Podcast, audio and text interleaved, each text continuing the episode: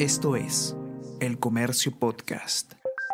Entonces, una vez que ya ingresas, es como que eh, piensas que se acabó todo y, y, vuelve otra vez el ciclo porque cada curso, cada semestre en la universidad era más difícil que, la que el examen de ingreso. Entonces, es como que empiezas una, una carrera de nunca acabar, pero empiezas a disfrutarla, ¿no? Entonces, tienes que aprender a convivir con las presiones y tienes que disfrutar tu vida manejándolas, ¿no? No, no, no escapar, porque la vida al fin y al cabo, tarde o temprano, te va a poner situaciones de adversidad y uno tiene que saber enfrentarlas. Yo creo que sí, ingresar a la universidad a medicina en San Marcos fue una de las experiencias más difíciles de mi vida, si no la más difícil.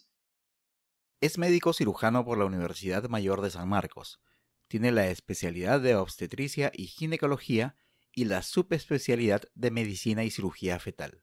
Su residentado y otras especializaciones las ha realizado además en el King's College Hospital y la Fetal Medicine Foundation del Reino Unido, así como en el Centro Médico del Hospital para Niños de Cincinnati, el Centro para Terapia Fetal Celular y Molecular en Ohio y la Universidad de Harvard en Estados Unidos.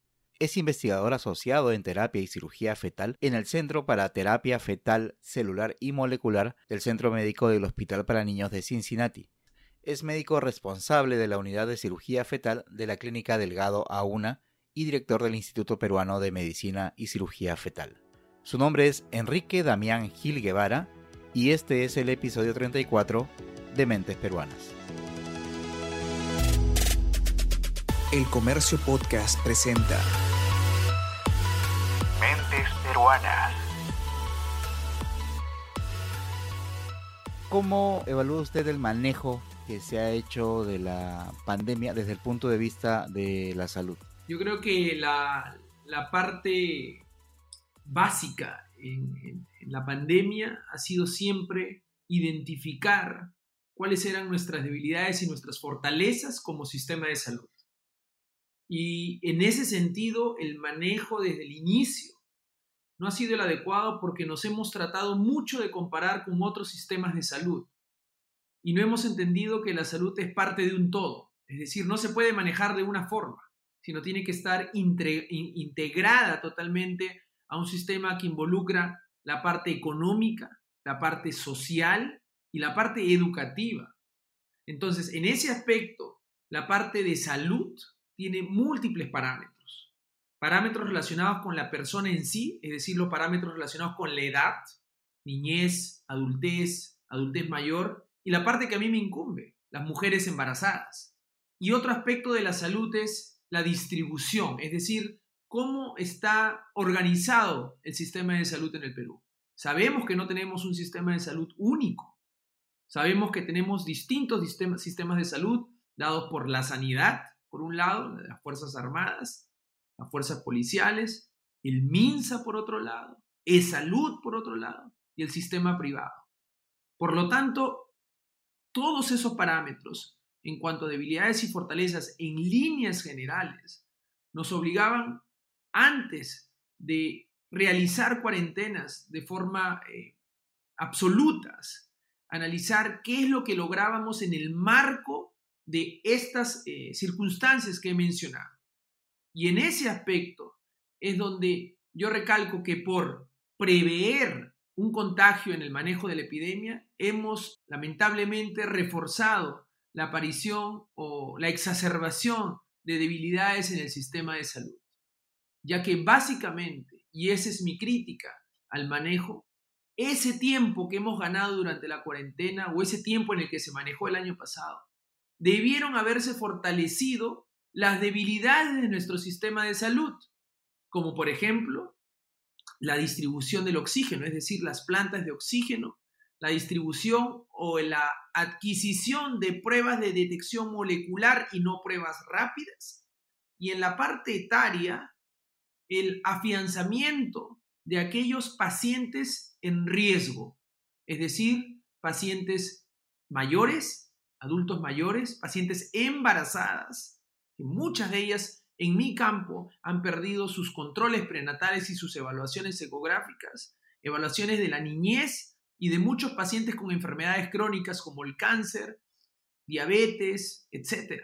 Por lo tanto, eso no se aprovechó en el tiempo que ganamos en la cuarentena Y cuando se suspende la cuarentena, recién allí empezamos a atacar esos otros problemas a partir del área que le, compete a usted, ¿qué tanto sigue afectando esta situación a las pacientes que usted suele ver con regularidad? Y le sigue afectando, porque lo que acabas de decir es totalmente cierto. Esto lamentablemente en el campo de la mujer embarazada todavía sigue afectándola, en una parte física y en una parte emocional. Y allí viene el otro problema en general de la salud, que no se ha valorado de forma adecuada la parte de la salud emocional, la salud mental. Entonces, al no valorarse esto, y en la población que a mí me corresponde, que son las mujeres embarazadas, la principal forma de afectarlas fue a través de la disminución o la suspensión de los controles prenatales. ¿Qué quiere decir esto? Si ya de por sí veníamos en un sistema de salud público en el cual el control de las mujeres embarazadas se veía ligeramente aplazado por el exceso número o el excesivo número de citas y la poca disponibilidad de oferta de personal de salud y de centros, obviamente, con la pandemia al suspenderse la atención física, no hubo un plan de contingencia de, por ejemplo, telesalud para poder atenderlas por vía electrónica y obviamente solucionar las dudas que a las mujeres embarazadas durante esos nueve meses se les plantea. Y lo otro, ya relacionado específicamente a mi campo, que está abocado a la medicina fetal, es decir, a, ver al feto como paciente, al bebé dentro del útero como paciente. La única forma de poder evaluar al bebé dentro de la madre es a través de la ecografía. Y decidieron suspender las evaluaciones ecográficas. Entonces, esto fue un grave error porque si bien es cierto, el 95% de las gestaciones evolucionan de forma normal, un 5% tiene problemas y que de no ser identificados por ecografías tienen un desenlace tipo muerte perinatal, ya sea estando dentro del útero, ya sea al nacer. Por lo tanto, debió tener una contingencia que, como le vuelvo a repetir, hasta el día de hoy se sigue dando, porque si bien es cierto, se han abierto los sistemas, de, los sistemas sanitarios, todavía no existe una distribución adecuada como para poder satisfacer la demanda de mujeres embarazadas en cuanto a sus atenciones prenatales. Y básicamente esto se resume en, ven al hospital solamente cuando tengas algún signo de emergencia, cuando lo ideal sería tener controles prenatales o una combinación entre lo presencial y el sistema a distancia. ¿Cómo considera usted que deberían las nuevas autoridades afrontar esta segunda parte de la pandemia, teniendo en cuenta la situación en la que se encuentra en el Perú? Claro, yo, yo veo acá tres puntos claves, sucintos, y sin muchos rodeos, que es lamentablemente lo que está pasando actualmente en la política. Hablan, y especialmente en salud, muchos términos, pero no son concretos. Y aquí, básicamente, eh, viendo la experiencia eh, en otros países y adecuándola a nuestra situación, yo considero que hay tres puntos que tenemos que tomar. El primer punto está relacionado a la detección masiva de la infección. Es decir, debemos o el Estado, a través del Ministerio de Salud y, o de Salud y todo el sistema que debería tratar de integrarse en algún momento, hacer pruebas de detección masiva molecular o de antígenos. Olvidarnos de las pruebas rápidas. Utilizar para detección, ¿ah? para detección de esta enfermedad, las pruebas moleculares, las pruebas de antígenos y hacer pruebas de detección masiva. Y que vayan de la mano con nuestro segundo punto, los cercos epidemiológicos es la única forma de poder en nuestro medio, sin suspender nuestra economía, con una alta tasa de informalidad, poder detectar a las personas enfermas y cercarlas. Y eso, a su vez, va de la mano con el tercer punto, la vacunación. Y en ese sentido, para mi especialidad y para la población que yo veo, es fundamental hacer entender que las mujeres embarazadas constituyen un grupo de riesgo y por lo tanto deberían ser vacunadas y saber que ya existe evidencia en mujeres embarazadas que las vacunas protegen a las mujeres embarazadas e incluso transmiten anticuerpos protectores hacia sus bebés estando aún dentro del útero. Por lo tanto, yo considero esos tres puntos básicos. Las cuarentenas absolutas y esas no funcionan en nuestro sistema, no porque la cuarentena en sí no funcione, sino porque tenemos un sistema en el cual no se permite el respeto a ese tipo de medida, ya que tenemos una situación económica y educativa totalmente distinta. Por lo tanto, la única forma de ser prácticos es invertir dinero en detectar, cercar y vacunar. Esas tres palabras para mí son claves. Detectar, cercar y vacunar. ¿Qué cosa quería hacer cuando fuera grande? básicamente mi, vida ha estado ligada a la salud desde que estaba dentro del útero. Mi madre es, eh, que en paz descanse, ella es, eh, era anestesióloga, médico anestesióloga, y de hecho en el 84, en, en 1984, cuando ella se encontraba haciendo su especialidad en anestesiología, quedó embarazada eh, mi papá es, eh, también era médico, eran compañeros de promoción de medicina de la promoción 72 en San Marcos. Y estando embarazada, ella hacía su especialidad, hacía su residencia, que hacemos todos los médicos generales para poder convertirnos en especialistas. Y me da luz en el 85, ya estando en su último año de residencia. Y es por esa razón que toda mi vida he crecido con mis padres, eh, mi padre médico ginecólogo, mi madre médico anestesióloga, y siempre en la mesa escuchaba eh, los tópicos o los temas que ellos conversaban, por lo tanto siempre estuve muy expuesto, muy ligado a ese tema. Entonces siempre desde pequeño mi meta fue ser médico, eso yo lo tenía desde claro, desde que, era, desde que era chiquito, ¿no? Y eso ocurrió desde la etapa escolar, tanto en primaria y secundaria, hasta que logré ingresar a la universidad. ¿Y qué tal le fue en el colegio? En el colegio era, eh, era muy empeñoso, me gustaba estudiar bastante. Eh, mi madre siempre era muy, me decía que todo lo que tenía que hacer lo tenía que hacer bien pero no por el resultado, sino por el proceso en sí. Es decir, no importaba qué es lo que tú, eh, el resultado final, sino el proceso que te, llegaba, que te llevaba a ese resultado, que te esforzaras. Siempre me hablaba de la fábula de, las cinco, de los cinco talentos, de las monedas, que si a ti te habían dado más en ciertas cosas, tú tenías que producir la misma cantidad, y si no te había dado tanto, pues igual. Entonces, en ese sentido, eh, en el colegio eh, siempre me esforzaba y, eh, siempre estaba eh, entre, entre los, los primeros puestos del colegio, tanto en primaria y secundaria. ¿Qué tan complicado, qué tan fácil fue para usted el proceso de, ingresar a la universidad? Esa, es una pregunta muy, muy, muy, muy importante en mi vida porque quizás ese, ese fue el momento más difícil de toda mi vida. Porque cuando termino el colegio en en el 2001, en el Colegio La Salle, tenía 16 años y el examen, terminamos en diciembre del 2001 y el examen para San Marcos es en marzo del 2002. Entonces, entrar a San Marcos es, lo más difícil que puede haber para cualquier estudiante, eh, especialmente medicina. Es tan comparable como ingresar a ingeniería en la uni, por ejemplo. Entonces, eh, allí es donde empiezo a manejar lo que es la presión porque quieras o no, uno se pone la presión de que tus dos padres han estudiado en San Marcos, de que tus dos padres son médicos y de que tus dos padres entraron saliendo del colegio. Entonces, eh, ese, ese cliché que a veces ponen, no, que no te pongas presiones, no es que uno, se la, no es que uno decida ponérselas o no, es que simplemente existe, o sea, está allí, ¿no?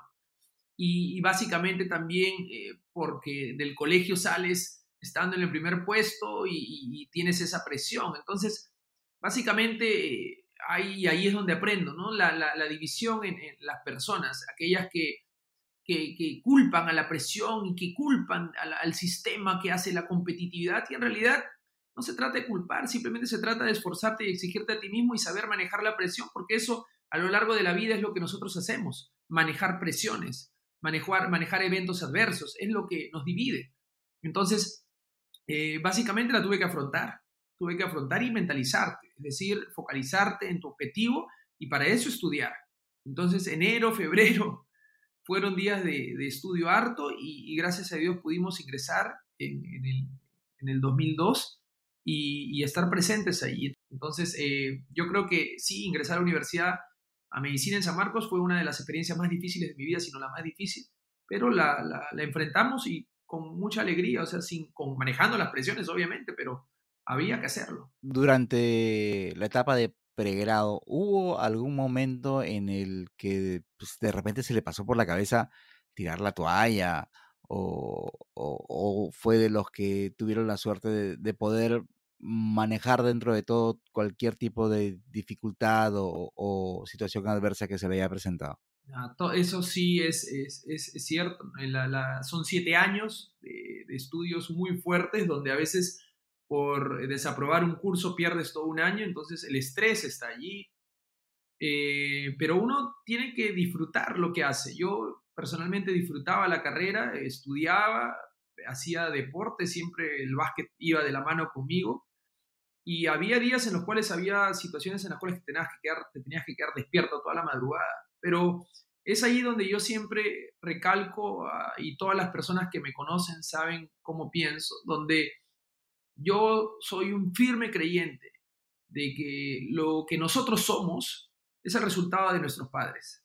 Entonces, basándome en eso, cuando tú quieres bastante a tus padres en especial a tu madre, que siempre te crió con ese sentimiento, con esa, esa forma de nunca rendirte, sino siempre luchar hasta el último, nunca podía defraudarle. Entonces, eh, eh, siempre, siempre enfrenté eso, con esa mentalidad, ¿no? Que no lo hacía, que si yo lograba algo o perdía algo, fracasaba en algo, no era, no era ningún triunfo mío, sino era básicamente el reflejo de, lo, de la educación que me había dado mi madre y mi padre. Entonces, en ese sentido, eh, trataba siempre de hacerlo quedar bien. es decir, de dar lo mejor de mí nunca rendirme. Y eso fue algo que, que sigo pregonando hasta el día de hoy. Entonces yo ahora que soy padre y tengo un hijo de tres años, recién voy a ver mis éxitos con él. Entonces, no por una cuestión de meter presión o nada, sino por una cuestión de que, ok, si uno lo hace bien, lo va a ver en sus hijos. E, esa es la forma en que yo creo que los éxitos personales de alguien o los triunfos eh, o fracasos en sí son básicamente reflejo de cómo te han criado y de la forma en que tus padres han tenido. ¿no? Ahora, Obviamente las circunstancias no son las mismas y eso hay que tenerlo en cuenta porque se aplica también a la sociedad. Los determinantes de la salud, los determinantes de pobreza, porque no es lo mismo, y eso es algo que aprendí en San Marcos, a valorar y tuve un cambio muy marcado en cuanto a mi concepción de, de, la sociedad en sí. ¿Qué tan complicado fue decidirse por la especialidad que usted eligió? En realidad, si bien es cierto, medicina era algo quizás un poco que venía de por sí, por, por, todo lo que te he comentado anteriormente. La especialidad es distinta porque ahí hay bastantes especialidades y en realidad lo que suele pasar es que cada curso que llevas quieres ser especialista en ese curso. Hasta que llega el séptimo año, que es el año del internado, donde ya rotamos en el hospital y vemos las distintas caras de la especialidad. Y definitivamente, eh, en un primer momento, cuando yo vi a mi papá haciendo ginecología, que es una especialidad sumamente demandante, eh, no, no, no, no me, no me atraía mucho hasta el momento en que atendí mi primer parto, hasta el momento en que pude eh, hacer una ecografía y poder ver a un bebé dentro del útero. Y definitivamente allí fue el inicio de, de, estando como estudiante para poder hacer la, especialidad de ginecología. Entonces mi padre jugó un factor muy importante porque él es el quien me dice que la mejor eh, oportunidad que yo tenía para lo que yo quería, que era la medicina materno-fetal, era postular a la maternidad de Lima, que fue donde realicé mi residencia y mi especialidad.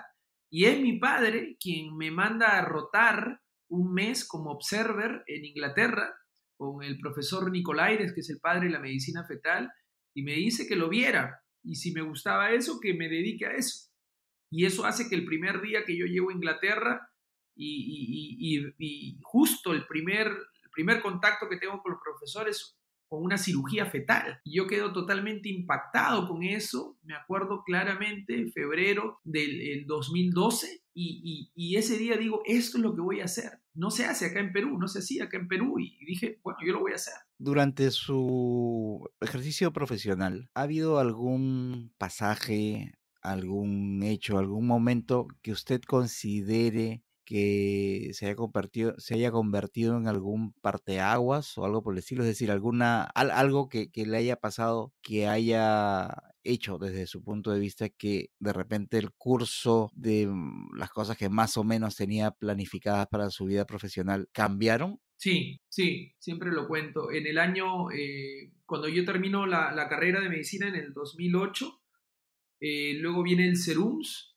que es como el Servicio Rural Urbano Marginal, 2009 eh, y hago la especialidad en el 2010 hasta el 2013 en la maternidad de Lima y después de eso eh, postulo a Inglaterra para ganarme una beca para poder hacer medicina y cirugía fetal y estoy en Inglaterra del 2013 al 2016. Entonces mi plan allí era volver al Perú en el 2016. Pero afortunadamente cuando estaba allá en Inglaterra, que son como 90 fellows 90 doctores eh, que, proceden de distintas partes, provenientes de distintas partes del mundo, el profesor solamente escoge como a un par para poder hacer cirugía fetal y tuve la, fortuna de ser escogido. Entonces, cuando estás allá y eres escogido y ya vas terminando, empiezas a recibir ofertas de otras partes del mundo. Y nunca me voy a olvidar que eh, en ese momento, cuando yo termino en el 2016, una de las, de las patologías que todavía aún no había visto o que no había corregido, eh, o que no había aprendido a corregir quirúrgicamente, era la espina bífida fetal. ¿Por qué? Porque en la mayoría de Europa, cuando se detecta esta enfermedad, eh, la mayoría de personas abortan, terminan la gestación, porque es legal ahí en Europa. Entonces, no tenían la oportunidad de poder corregir quirúrgicamente esta enfermedad. Entonces, quería y fui aceptado a irme a Estados Unidos por un año para poder aprender sobre esta técnica. Pero el irme a Estados Unidos por esta técnica era porque precisamente mi objetivo era luego regresar a mi país. Entonces, eh, este año que me iba a ir, ese año que me iba a ir a Estados Unidos, a diferencia de mi estadía en Londres, que era una beca, me pagaban por estar allí, podía mantenerme. Eh, me iba a ir un año a Estados Unidos y era simplemente aceptarme, pero no me pagaban absolutamente nada. No me cobraban, pero tampoco no me pagaban. Entonces, en ese momento es como que no tienes nada, porque ya has gastado todos tus ahorros, no estás trabajando, estás simplemente formándote. Y, eh, y eso es otra cosa que personalmente yo sí siento y lo pregono. Yo estudié siete años en una universidad pública y pagaba 35 soles, mi papá pagaba 35 soles anuales. Mi hermana estudió medicina en la Universidad Cayetano y pagaba 3 mil soles mensuales. Yo pagaba 35 soles anuales. Pero en realidad no es que yo pagaba 35 soles anuales, es que el Estado peruano, a través de los impuestos de todos nosotros, pagaba mi educación.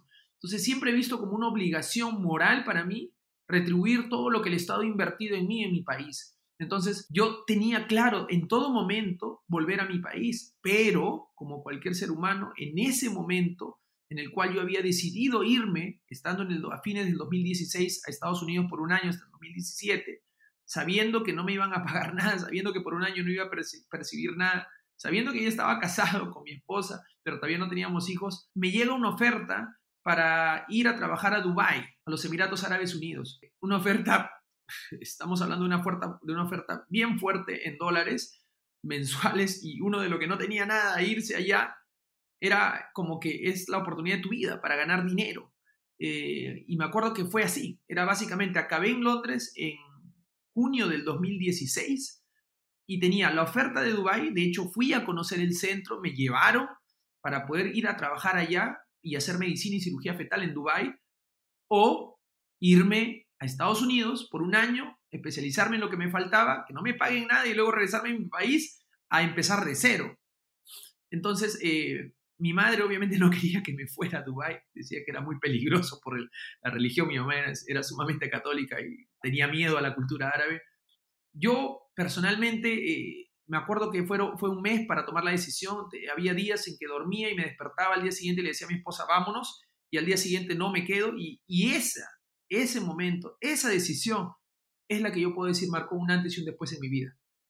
Porque decidí irme a Estados Unidos, decidí ser feliz con lo que yo hacía, que era especializarme en y ser completo en cirugía fetal, y luego volver a mi país, sin miedos. Y tenía todos mis amigos de, de mi colegio, del básquet, de mi grupo de básquet, que me decían, Enrique, ¿cómo no te vas a ir allá a Dubái? Tenemos ya casa, tenemos todo allá, te vamos a ir a visitar y todo, pero no me hacía feliz. Obviamente el dinero, quien no lo, lo, lo pero no, no, era, no, era mi, no, era mi, no era mi forma de ver las cosas. Yo tenía que regresar. Era, soy, sigo siendo hasta ahora, a pesar de que mi mamá falleció muy apegado a ella. Entonces yo tenía que estar con ella, tenía que estar. Y fue la mejor decisión de mi vida por muchos aspectos. Primero porque obviamente nació mi hijo acá. Segundo porque estuve los últimos, los, mi madre fallece de cáncer de pulmón el año pasado y estuve sus últimos días junto con ella. Y tercero, porque eh, estoy eh, actualmente a través de una fundación que he creado, pudiendo ayudar, ya que en la parte privada estoy en la clínica delegado y en mi instituto, pero en la parte, en la parte pública, eh, ya que no trabajo en un hospital público, puedo ayudar a la gente que no tiene los recursos como para pagar una ecografía o hacerse una cirugía fetal en una clínica de tal renombre como la delegado. Y, y estoy retribuyendo y me siento feliz y tranquilo de retribuir lo que el Estado invirtió una vez en mí, a mi país. Y eso fue la, mejor enseñanza que me dio mi madre, amar a mi país, pero amarlo no de la boca para afuera, sino realmente demostrándolo y, estándolo, y estando acá. Entonces, esa, esa fue, eh, ese fue el parteaguas en mi vida en general, no solamente en mi carrera, en mi vida, el antes y el después. Quería conversar un poquito en estos minutos sobre esta especialidad tan poco común con la que uno se puede encontrar, que es la de la cirugía fetal. Explíquenos, para quienes no, no hayan captado todavía de qué se trata esto, en qué consiste. Aquí en el, en el Perú, la, la, cirugía fetal solamente se realiza en dos centros, en la maternidad de Lima, el hospital público, y eh, de forma privada en, en la clínica Delgado, donde yo laboro y soy responsable de la unidad de cirugía fetal. ¿Qué cosa es lo que hace un cirujano fetal? Básicamente es considerar al bebé dentro del útero, o sea, durante esos nueve meses, como un paciente. Es decir, partimos del concepto de que la vida y la salud empiezan antes del nacimiento. Entonces la pregunta cae por su propio peso. ¿Y cómo yo sé que el bebé está saludable o que no sufre de alguna patología? A través de la ecografía.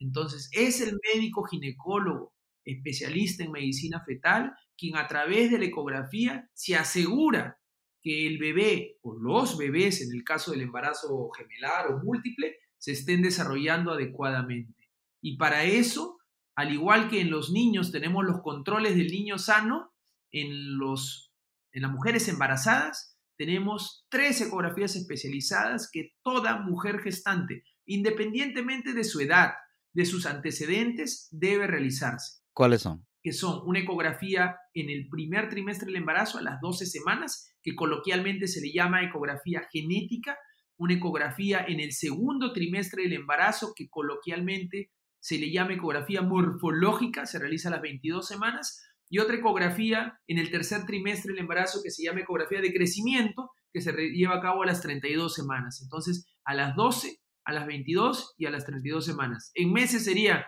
a los 3 meses, a los 5 meses y a los 7 u 8 meses de embarazo. Y estas ecografías son importantísimas porque nos permiten detectar problemas. Y una vez que se detectan los problemas, es allí donde viene, interviene la cirugía fetal, porque permite precisamente mejorar la supervivencia de estos bebés al tratar la enfermedad antes de que el bebé nazca. Es una especialidad en la que tiene que intervenir a alguien que aún no ha nacido para esperar hasta que justamente el, embarazo termine. Y, es, eso lo hace súper complicado, me imagino yo, usted me lo, me lo confirmará o, lo desmentirá, desde la aproximación del especialista hacia quien va a, recibir la, sobre quien se va a hacer la cirugía, no me refiero solamente a la mamá, sino también al, al feto, y también con respecto a las técnicas y a las herramientas que se tienen que utilizar para, para, hacer ese tipo de intervenciones, porque tengamos en cuenta, si estamos hablando de un feto, calculo que habrá determinado tiempo, o, digamos, desde determinado tiempo de la gestación, se podrán hacer las intervenciones dependiendo de cada caso, y también hay que tener en cuenta que es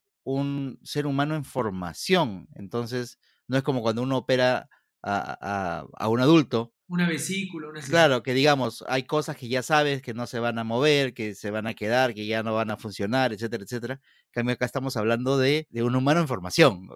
E, eso es a mí lo que me saca un poco de cuadro porque es, un, e, es, bastante retador, por decirlo menos. Realmente, Bruno, yo estoy muy asombrado porque de verdad que he tenido muchas eh, entrevistas y eres el primero que toca, antes de la parte técnica, que me menciona la parte de la aproximación a los padres, tanto a la madre como al esposo. Eso nadie me lo pregunta, nadie. Todos van directamente a la técnica.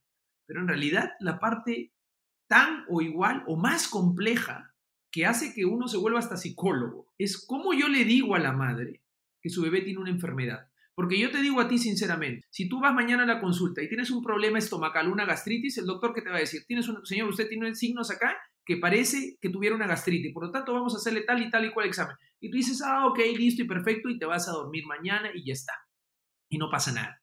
Pero ¿qué pasa si yo, te voy a poner un ejemplo, pero obviamente es algo imaginario, te digo, ok, tu señora está embarazada y te digo, miren, ¿sabes qué? Hay un, ecográficamente he detectado aquí una imagen dentro del tórax de su bebé que es una tumoración que podría matar al bebé y por lo tanto tenemos que intervenir quirúrgicamente para poder salvarlo. O sea, si yo lo digo así de frío, tú te nublas, es un shock emocional.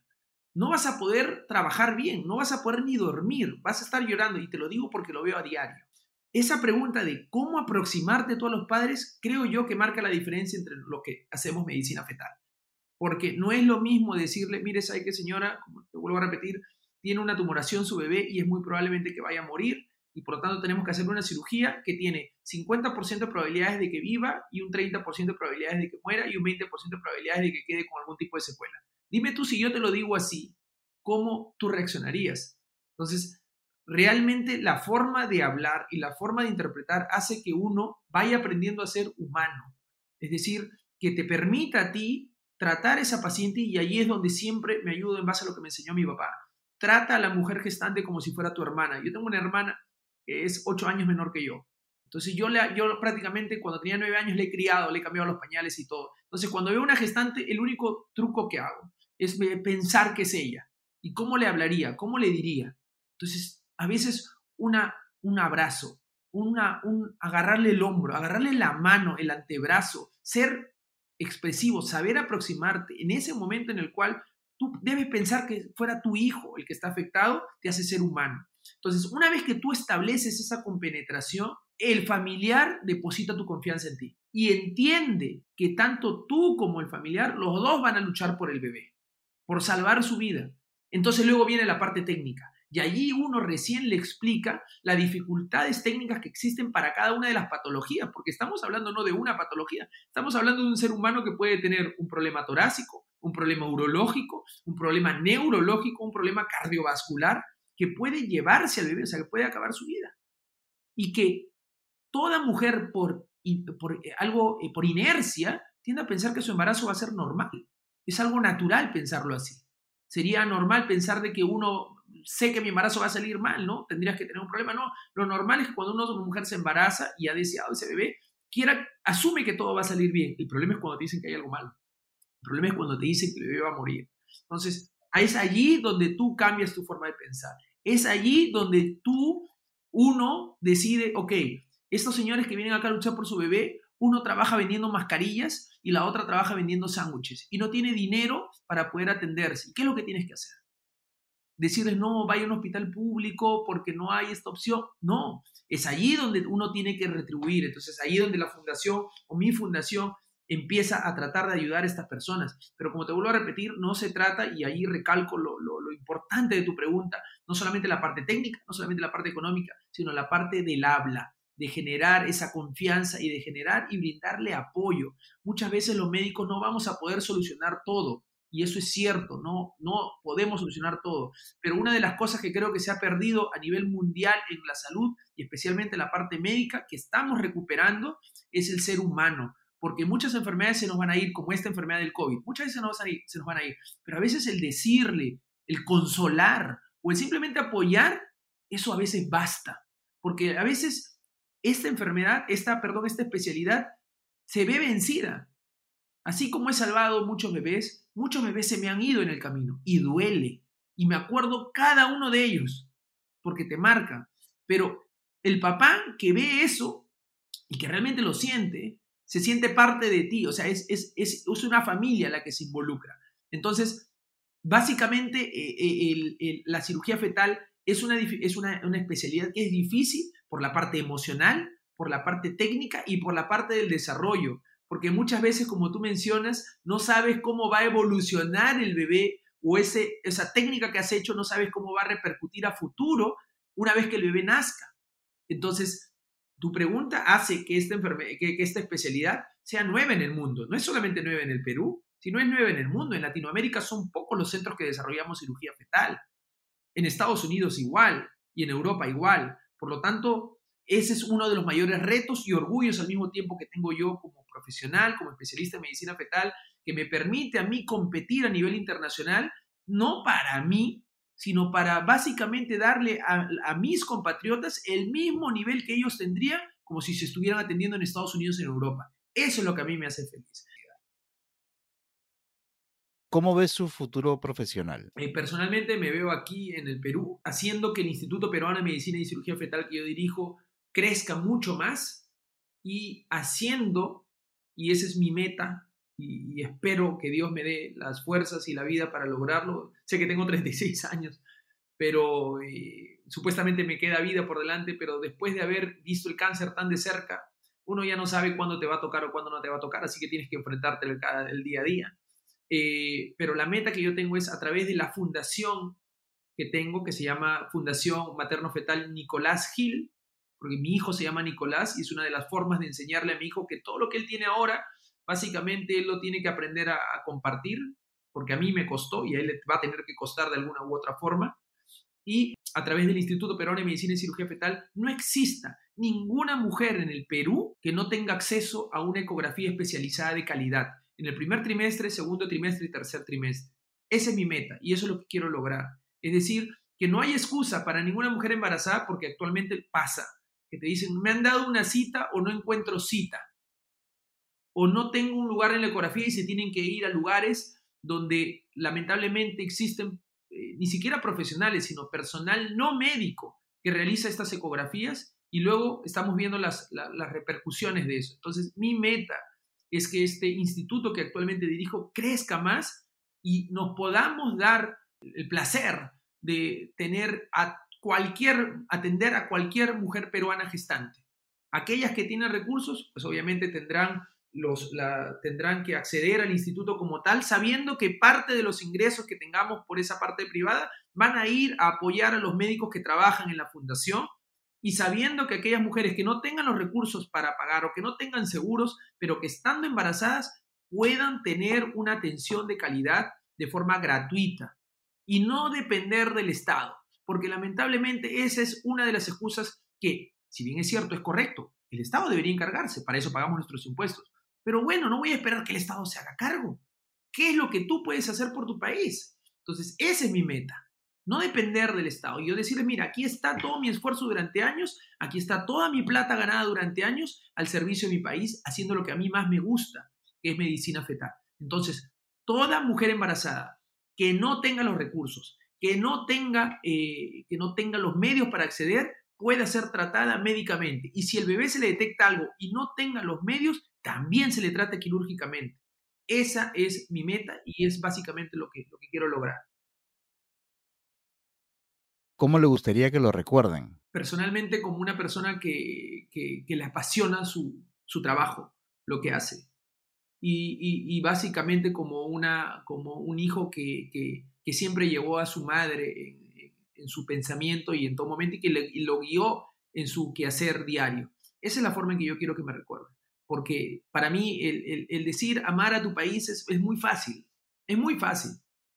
Conozco a muchos compañeros míos de, universidad que, empezaron desde abajo y ahorita están en otros países, Europa, Estados Unidos. Tienen todo el derecho. Somos, estamos en un país libre. Pero personalmente para mí eso no es lo correcto. Para mí personal, para mí, por eso he dicho, mi opinión, no es correcta ni incorrecta, es mi opinión. Si uno o el Estado ha invertido en ti, hay que retribuirlo.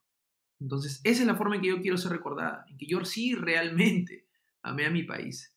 Y una de las formas de poder hacerlo eso es eh, preocupándome por aquellos que no tienen voz, porque hasta un niño tiene voz. Porque si un niño llora, sabes que está mal. Porque si un adulto se aqueja es porque está mal. Porque si un anciano se, se, queja, sabemos que está mal. Pero un feto, un bebé que está dentro del útero, no tiene voz. No tiene voz.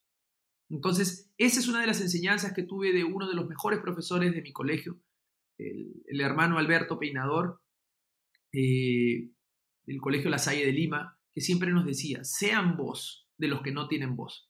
Se me quedó grabada y cómo sería el destino que al final terminé haciendo una especialidad que precisamente me permitía hacer eso, defender y luchar por aquellos bebés que no tienen voz y que no tienen forma de decirte que le está pasando algo, si no es porque la madre acude a su control.